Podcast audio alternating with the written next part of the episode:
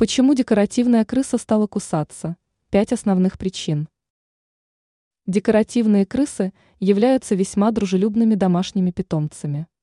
Однако порой они могут начать вести себя достаточно агрессивно и даже кусаться. И причин у подобного поведения грызунов может быть несколько. Привлекает внимание. Порой покусывание грызуны могут использовать для коммуникации.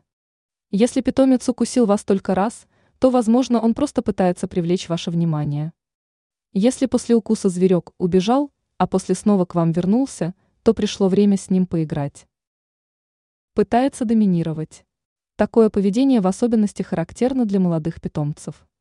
Это является своеобразным способом самоутверждения.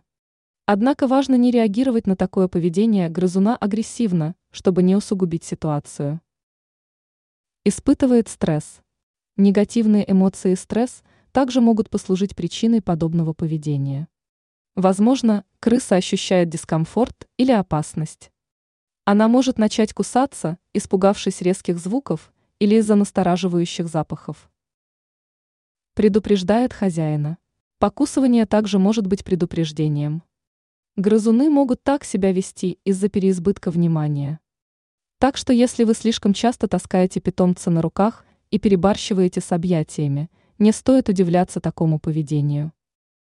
Плохо себя чувствует. Боль и плохое самочувствие также могут послужить причиной того, что крыса начала кусаться.